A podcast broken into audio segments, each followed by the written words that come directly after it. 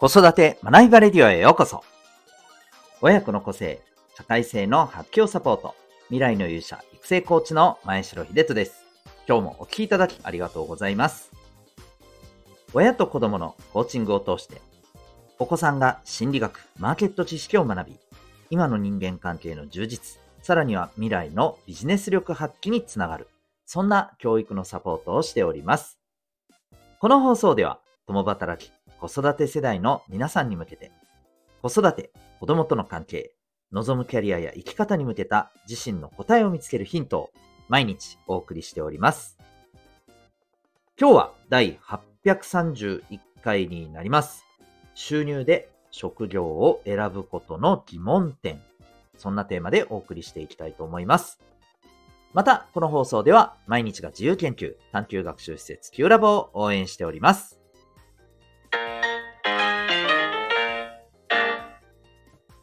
それでは今日のテーマに行きたいと思います。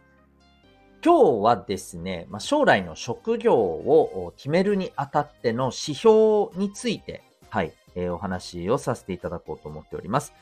私もコーチングサポートをしていく中で、例えば未来をイメージするっていう中で、やっぱりどんな仕事をしたいのかとか、まあ、こういったことに触れる機会もあったりしますが、えー、さらにはですね、これについては、やっぱり皆さんの関心事も非常に高い、ね、あのー、まあ、論点だと思いますので、よく、この意識調査みたいなのもされてるんですよね。僕の感覚で言うと、3、4ヶ月に1回くらいはですね、まあ、どこかが、えー、どこかのね、団体が、まあ、アンケート調査を小学生、中学生、高校生のお子さんたちに行っていて、まあ、その結果がこんな風に出ましたっていうことで、人気職業のランキングみたいなものがね、え発表されたりしていますけども、最近見た、まあ、そういう、あの中高生の、はい、お子さんに聞いた、えー、将来になりたい職業と、まあ、なぜそれを選んだかという理由をですね、調査した記事がありまして、皆さんどう思われますか？何が高かったのか、そしてどんな理由でそれを選んでいたか？うん、これですね。まあもちろん様々な食料があるにはあるんですけども、一つ傾向があって、えー、中学生、高校生と上がっていくにつれて、収入がもう、あのー、食料選びの理由としてすごく大きくなっていってるんですよね。うん。まあ、それこそ高校生の、えー、1位はですね、男女ともに、えー、まあ、結構な差でですね、えー、公務員だったんですよ。これ聞いたら意外とびっくりする大人の方も多いんじゃないでしょうか。私たちが学生の頃だったらわかるよと。今でもそうなのと。うん。そんな風に感じた人も多いかもしれませんね、意外とね。うん、でも実際そういう結果が出ています。で、私自身も、まあいろんな子供たちと サポートの中で、えこういう話題になることもあるんですが、公務員を目指すっていうお子さん、やっぱり結構いらっしゃいますね。うん。で、理由はっていうと、まあ収入と。で、これについてですね、ちょっと僕は正直、まあ、疑問点があるんですよ。もちろん、あの、収入を考えることは大事ですよ。それは大前提の上で、収入っていうものを、まあ、一番目の理由として食料を選ぶという視点は、それでいいのだろうかと思ったりするんですよね。で、これはまあなぜかというと、え僕の思うところでは2つ、え理由があってですね。1つはですね、えまずじゃあ、例えば公務員につきましたと言ってもですよ。じゃあ、それで収入に関して不安がないかっていうとどうでしょうか？はい。まあ、今の経済状況だったり、人口の減少だったり、円安の傾向だったり、社会の変化だったり、えー、ね、こういうの、まあ、年金の問題もありますよね。うん。こういうこと考えるとですよ。いや、どの職業だろうが、もう、相当、なんでしょうね。あの、もう月収年何百万とか まあ何百万言い過ぎかな。あの、それぐらいまでの領域に行かない限り、もっと言うとそれを継続しない限り、いや、ね、収入安定しててもう心配ないですねっては言えないんじゃないかと思うんですよ。で、これ聞いて、な、何を極端なことを言ってるんだと思われる方もいらっしゃるかもしれませんけど、収入で職業を選ぶっていう、その背景にあるのは、経済的に不安がなくなるような職業を選びたいっていうことだと思うんですよね。うん。でしかも安定という言い方をしてますから。はい。でも、まあ、言ってしまえば、どの職業であろうとですね、安定って言えるような状況じゃないと思うんですよ、今後って。うん。職業でそれが決まるものではないと思うんですよね。これが一つです。で、もう一つは、えー、これ、幸せであることがまず大事じゃないですか。こう収入が、あのー、理由としても、その先にあるのは幸福だと思うんですよね。幸せである人生を、まあ、しっかりとね、築きたいっていうのが間違いなくあると思うんですよね。うん。で、幸福度と収入の関係ってこれ、ご存知ですかね？一定レベルまでは収入が上がるほど幸福感は上がるけれども、あるところからは変わらないっていう、これ、一つの調査結果が出てるんですよね。はい。で、これって、つまり、あの、収入ってある程度までは幸福感と関係あるけど、そっから先は、実は違う要素が大きく絡んでいるんじゃないのっていうね。そういうことだったりするんですよね。で、そう考えたときに、例えば、まあ、ちょっと極論に聞こえるかもしれませんが、収入を重視して職業を選んだ結果、その職業が、まあその人にとって、そのお子さんにとって、本質的にはあまり、うん、やってて、なんか、充実感を覚える仕事じゃなかったり、また自分の、えー、強みや得意や、まあ、例えば好きっていうものが活かせていなかったりすると、いい仕事できないと思うし、うん、その時間って、なんかあまりいい時間じゃないと思うんですよね。でも仕事の時間って、正直起きてる時間の大部分を占めるわけじゃないですか。社会に出たら。言ったら人生の時間の大半を占めるわけですよね。その時間がね、そんな時間であっていいんだろうかって僕は思うんですよ。もっと言うと、それが幸せだと考えられる、感じられる、仕事の時間である方が、まあいい仕事ができるでしょうし、結果としてその方が収入伸びるんじゃないかっていうふうにも僕は思えるんですよね。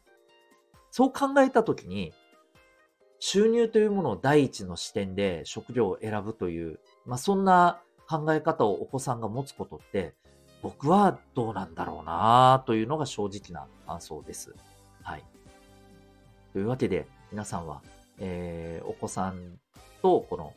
将来の食料について考えたりとか、まあ、お子さんの、ね、将来の働き方とかを考えたときに、えー、まあ、この視点どう思われるでしょうか、えー、何かしらの考えるきっかけになりましたら幸いでございます。というわけで今日はですね、え収入で食料を選ぶことへの疑問点というテーマでお送りいたしました。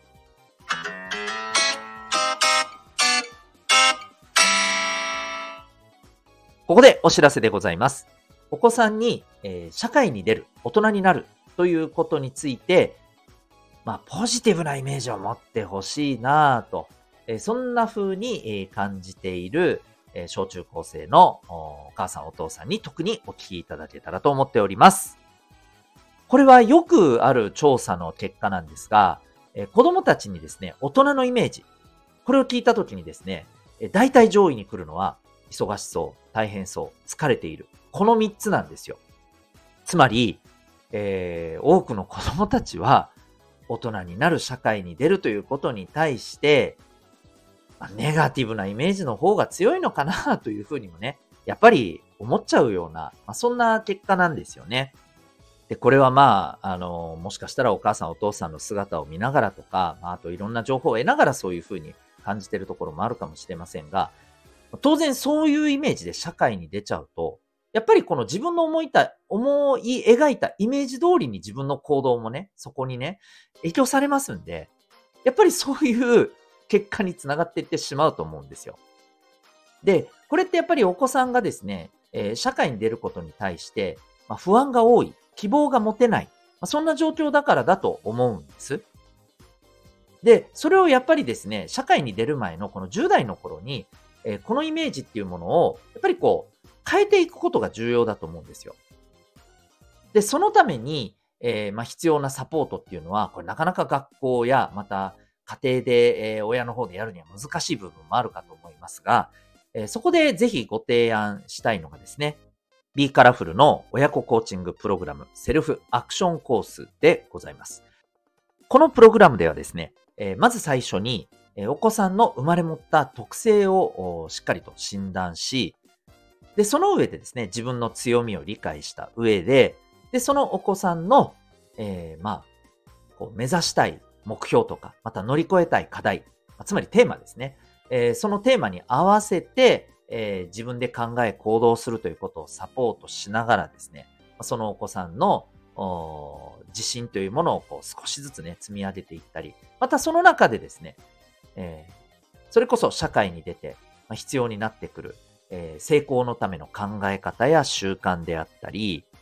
またお金で困らないための必要なお金の学び、知識であったり、また人間関係で活かせる心理学の知識、こういったことも学んでいくことが可能です。つまりですね、えー、この変化の時代の中で、自分にとっての望む成功と幸せを手に入れるための必要なことを学ぶ、まあ、令和の帝王学のための教育サポートプログラムだと思っていただけたらと思っております。それによってですね、お子さんが将来に対して、えー、楽しみだ、希望を持って、こんな風に、えー、自分の人生作っていこうと。えー、そんなワクワク感に満ちた状態でですね、社会に送り出す。これがですね、このプログラムの目的の一つでもあります。今ですね、えー、この体験とともに、まあ、子育ての個別の相談会、はい、えー、今実施しております。えー、相談会の中ではですね、えお子さんのこの生まれも、生まれ持った、え特性、えこれについてもですね、えちょっと特典で、はい、診断させていただく内容も盛り込んでおります。え興味がある方はですね、概要欄のリンクからウェブサイトご覧になってみてください。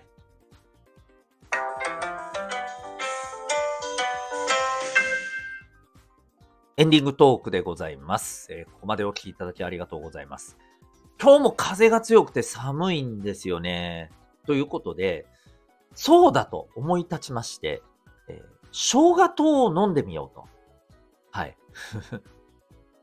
いやー、そうだ、そういうものがあったなと、ふと思い出しましてですね、えー、生姜糖を買って、えー、飲んでみたんですけど、あの、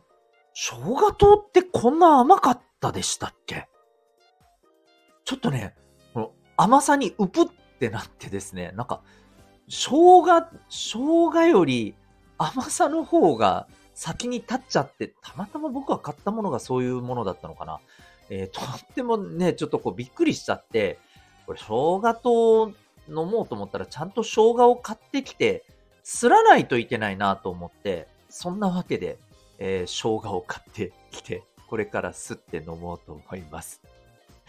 何の話やって感じですけど、あの、皆さんもぜひ、えー、暖をとって、はい、お風邪など召しませんようお気をつけください。えー、そんなわけで最後までお聴きいただきありがとうございました。また次回の放送でお会いいたしましょう。学びよき一日を